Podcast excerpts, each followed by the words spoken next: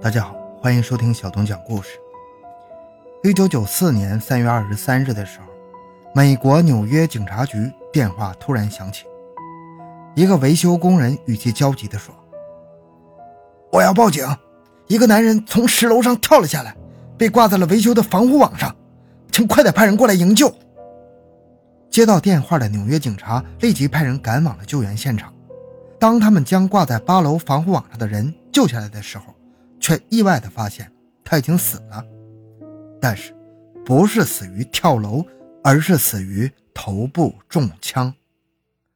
欢迎收听由小东播讲的《美国最离奇的凶杀案》，头部中枪，警察却说是自杀，结局神反转。回到现场，寻找真相。小东讲故事系列专辑。由喜马拉雅独家播出。死者的名字叫罗纳德·奥普斯。根据现场勘查发现的遗书，罗纳德是想通过跳楼的方式结束自己的一生。但是在跳楼前，他并不知道，就在昨天，该楼的八楼开始维修，周围都被拉上了安全防护网。也就是说，罗纳德想通过跳楼来结束自己的生命。根本就不可能实现，最多也就是受伤而已。真正让他死亡的原因是头上的枪伤。那么，罗纳德头上的枪伤是怎么回事呢？这个求死之人到底算自杀还是他杀呢？难道这是一个早有预谋的阴谋吗？一个杀手早就将罗纳德盯上了，在他跳楼的一瞬间开枪打死了他，而且还是一枪爆头。一个杀手在一个人跳楼的瞬间一枪把他打爆头，这听起来有点太扯了，比拍电影还要夸张。无论是从概率上还是从技术上看，如果真的有人能够做到，那么警察面对的一定是一个穷凶极恶的凶手，而且还是个顶尖的高手。为了解开谜题，警察对周围的群众展开了大规模的调查，但是在当时并没有发现什么可疑的人出现在现场的附近。一时间，调查陷入了僵局。直到两天后，一个知情人向警方提供了一条线索，说在罗纳德跳楼的当天，他正从楼下经过，听见楼上传出了一声枪响，但是并不知道是几楼开的枪。这条线索让困在迷局之中的警察看见了曙光，再次对整栋楼房进行了地毯式的调查，终于有了新的发现。正所谓无巧不成书。原来，在罗纳德跳楼的当日，正巧有一对住在九楼的老夫妇，因为生活琐事发生了激烈的争吵。随着争吵的升级，老太太终于按捺不住心中的愤怒，从厨房拿出了存放已久的猎枪。也许她是想要干掉自己的老公。面对着黑洞洞的枪口，老头没有显得特别的惊慌。他知道老太太没有胆量开枪，依旧在喋喋不休地指责老太太。砰！一声枪响传出，子弹瞬间穿过玻璃飞出了房间，惊呆了正在絮絮叨叨个没完的老头。老太太的脸上浮现出了不可思议的神情，似乎是这个结果出乎了她的意料。而这个时候，罗纳德刚巧跳楼经过了这里，于是就用头接住了本应该打在老头身上的子弹。那既然是这样，没有悬念了，警察直接拘捕了老人夫妇，罪名是谋杀。但是接着调查，让人没想到的是，老人夫妇居然是罗纳德的父母。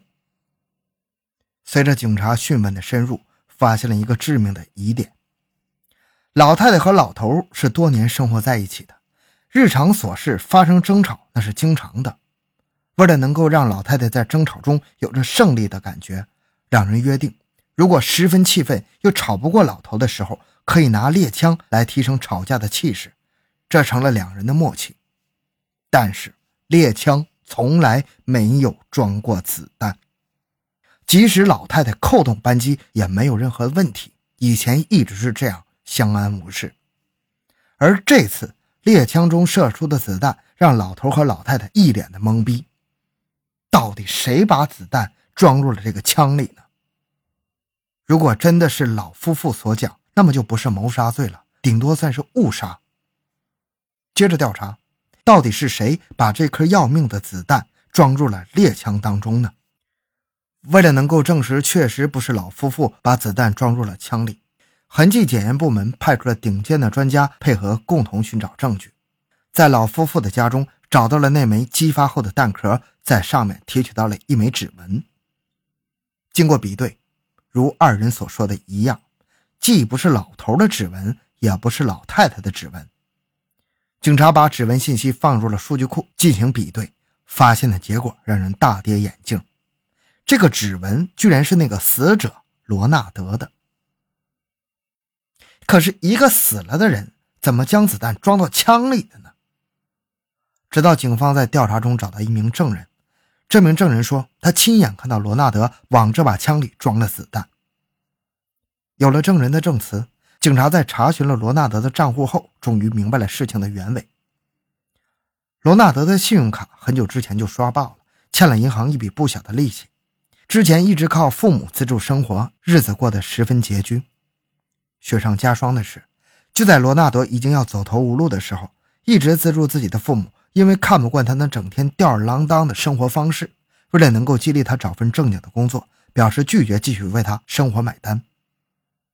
罗纳德知道，作为父母唯一的财产的继承人，只要父母死了，不仅所有的财产都会由他继承，而且保险公司还会赔付一笔天价的赔款，这些钱够他活下半辈子了。为了能够继续过上不劳而获的生活，罗纳德想到了一条借刀杀人的毒计。他知道，父母在平日里吵架的时候，经常会拿猎枪的事儿。只要给枪装上子弹，一旦母亲扣动了扳机，随着父亲的死亡，母亲必然也会被判终身监禁。那么他的计划就能顺利达成。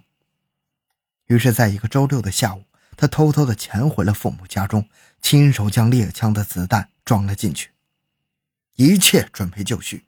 为了钱财，他摒弃了人性，热切地盼望着父母。早日发生争吵，可是他没想到的是，在随后很长的一段时间里，两位老人除了每天日常的生活和秀恩爱之外，居然没有发生过一次争吵，这让罗纳德焦躁不已呀。